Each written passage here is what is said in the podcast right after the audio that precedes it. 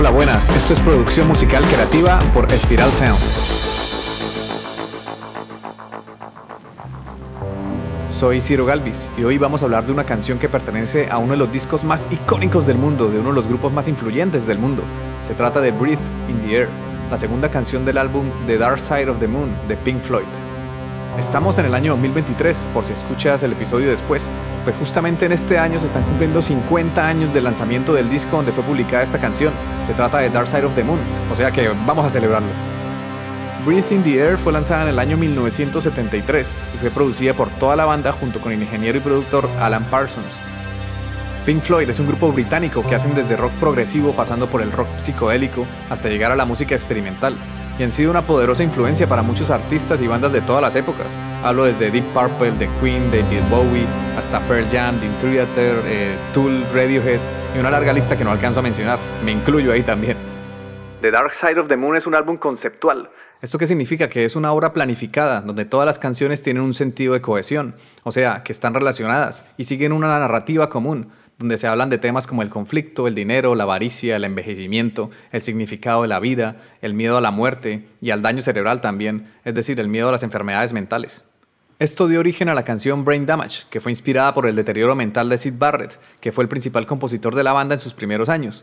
O sea, mejor dicho, Pink Floyd son un grupo denso donde te hablan de cosas profundas y de filosofadas que te ponen a pensar y a mover la materia gris. Actualmente Pink Floyd están divididos, pero el momento de, cuando grabaron esta canción el grupo estaba formado por David Gilmour en la voz y la guitarra, Roger Waters en el bajo y también en la voz, Richard Wright como teclista y coros y Nick Mason en la batería.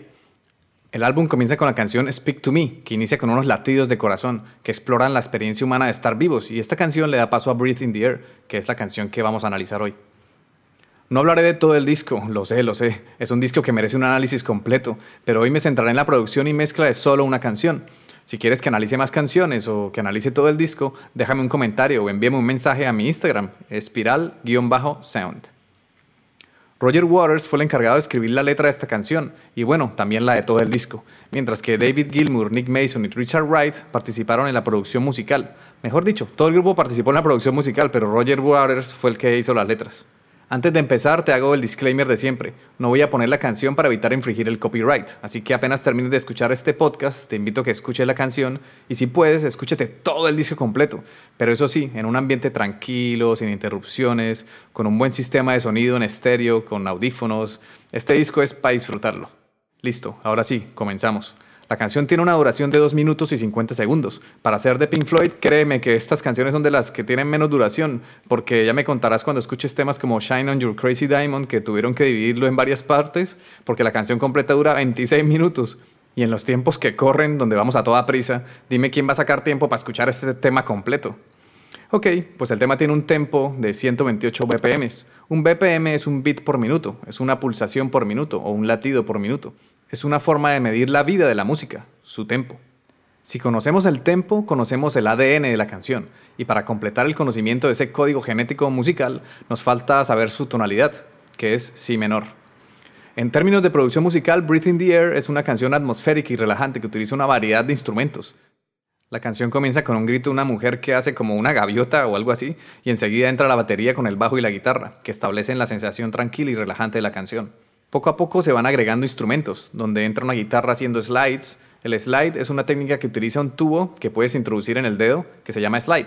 Ese tubo lo vas deslizando por las cuerdas de la guitarra y da una sensación especial, ya que no se pulsan las cuerdas, sino que se tocan con el slide. De instrumentos de esta canción tenemos batería, bajo, teclados y dos guitarras o tres quizá. Está muy clara una guitarra paneada a la izquierda, pero luego se escuchan efectos y sonidos atmosféricos en todo el panorama estéreo. Entonces el slide comienza paneado a la izquierda, pero luego se escucha en el centro. Cuando se van añadiendo instrumentos poco a poco se crea un sonido complejo, envolvente y atmosférico.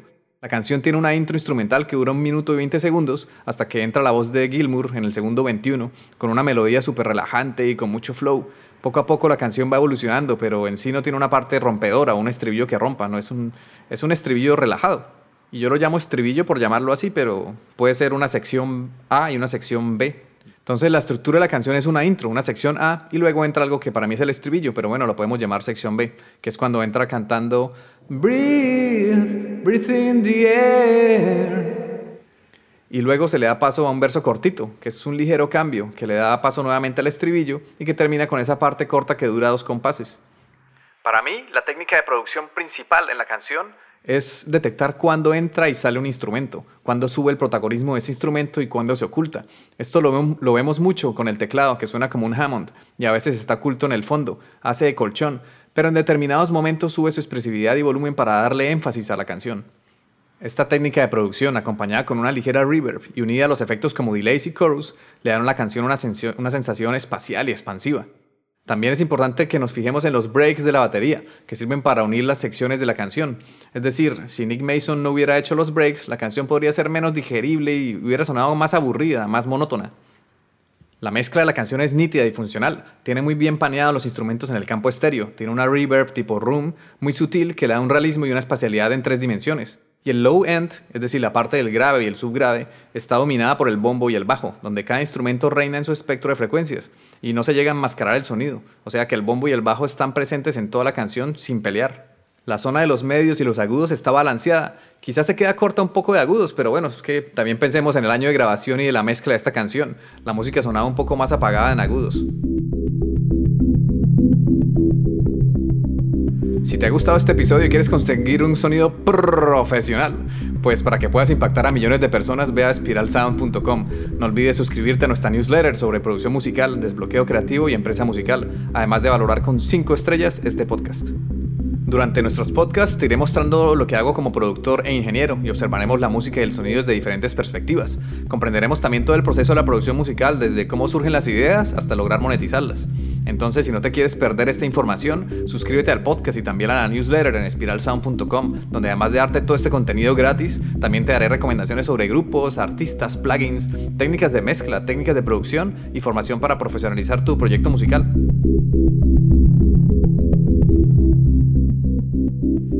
Volviendo a lo que estábamos hablando, al principio te mencioné que Pink Floyd junto a Alan Parsons fueron los productores de esta canción. Parsons es también ingeniero, compositor y cantante, y el man participó en otro disco súper significativo para la historia de la música, el disco de Let It Be, de los Beatles, nada más ni nada menos. Como curiosidad, cuando veas la grabación de Get Back de los Beatles, cuando tocaron en el techo de los estudios de Apple Corps, se puede ver a Alan Parsons trabajando como técnico de sonido. Y tiempo después, ya mucho después, Parsons trabajó en la carrera en solitario de Paul McCartney. Cuando Parsons participó como ingeniero de sonido y productor en el álbum The Dark Side of the Moon, el man mencionó que trabajar con Pink Floyd era el sueño de cualquier ingeniero, así que intentó sacar el máximo partido de la situación y quiso asegurarse que el trabajo se hiciera bien. En cuanto al contexto cultural y social del momento de publicación del disco, el mundo estaba en medio de un cambio cultural y había muchas vainas moviéndose en ese momento. La música de Pink Floyd estaba en sintonía con esa tendencia y la banda estaba explorando temas psicológicos y filosóficos, y esto se reflejaba en las letras de sus canciones. En ese mismo año, en 1973, comienza en Estados Unidos el proceso Watergate, el que buscaba expulsar de la presidencia a Richard Nixon y para completar se firmó el Tratado de Paz en París, acuerdos que le darían fin a la guerra de Vietnam. Otro evento histórico que ocurrió fue el golpe de Estado que dio Augusto Pinochet, bombardeando el Palacio de la Moneda en Chile, la sede del gobierno, y mientras las tropas entraban, el presidente socialista Salvador Allende se suicidó. En fin, en este año pasaron cosas muy densas y complejas y por eso Breathe in the Air es una invitación a tomarse un respiro, a detenerse y reflexionar sobre el significado de la vida. Tras tanta confusión, guerras y muerte, Pink Floyd nos invita a reflexionar y a pensar en las sonrisas que damos y en las lágrimas que lloramos. Además de la producción musical y conociendo un poco el contexto de la época en el que fue producida esta canción, vamos a estudiar un poquito la letra. La letra de Breathe in the Air habla sobre la importancia de vivir en el presente y disfrutar del momento. La canción dice, respira, respira en el aire, no tengas miedo de cuidar. Vete, pero no me dejes. Mira a tu alrededor, elige tu propio terreno. Larga vida y alto vuelas, sonrisas darás y lágrimas llorarás. Y todo lo que tocas y todo lo que ves es todo lo que tu vida alguna vez será. Súper poético, ¿no? La letra sugiere que debemos estar presentes en el momento y disfrutar de la vida tal como es, sin intentar cambiarla ni analizarla en exceso. Nos invita a relajarnos un poco y dejar de querer todo para hoy. Cuando la letra dice, corre conejo, corre, cava ese hoyo, olvida el sol, cuando por fin el trabajo está hecho, no te sientes, es hora de cavar otro. Ahí podemos ver cómo nuestra sociedad nos lleva a ser como ese conejo, de cavar y cavar hoyos sin detenernos a pensar, sin reflexionar lo que estamos haciendo con nuestras vidas. Nos quedamos cavando hoyos y nos olvidamos hasta la calidez del sol sobre nuestras caras. Dejamos que nuestra vida se nos pase sin aprovecharla realmente, sin estar presentes.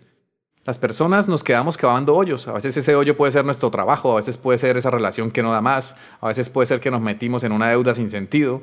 En fin, hay muchos hoyos que decidimos cavar en nuestras vidas y quizá es el momento de tomar un respiro, de detenernos y de repensar las cosas. En resumen, y para terminar hoy, Breathe in the Air es una canción icónica y atemporal que ha capturado el corazón de varias generaciones de fans y a pesar de sus 50 años sigue siendo muy vigente. Yo personalmente soy súper fan de esta canción, es que me encanta.